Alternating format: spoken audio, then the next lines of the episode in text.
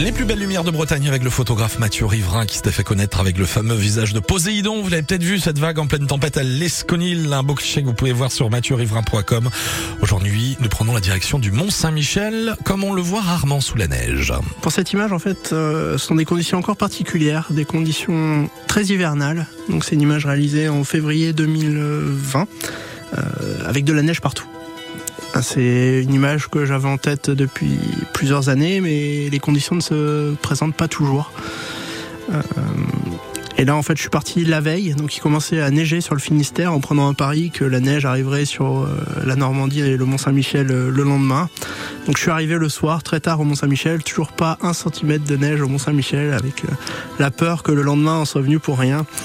Et le lendemain, je me réveille et là, il y a 30 à 40 cm par endroit, 20 en moyenne dans la baie, 2 cm de neige et la baie ressemble à une banquise en fait. C'est des couleurs et des paysages que j'avais déjà retrouvés lors de mes voyages en Islande.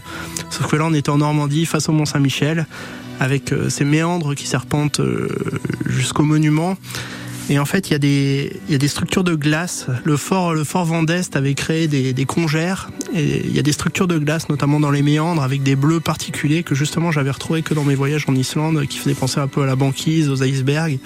Et c'est vraiment une image particulière, euh, dans des conditions particulières, euh, que j'avais imaginées et qui se sont réalisées le, matin même euh, pour mon plus grand bonheur.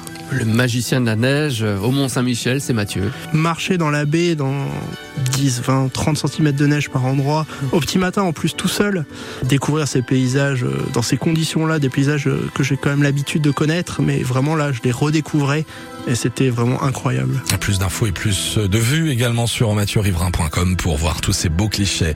8h30 d'ici quelques instants sur euh, France Bleu Brésil. Vous restez avec nous, on va faire un point sur l'actualité.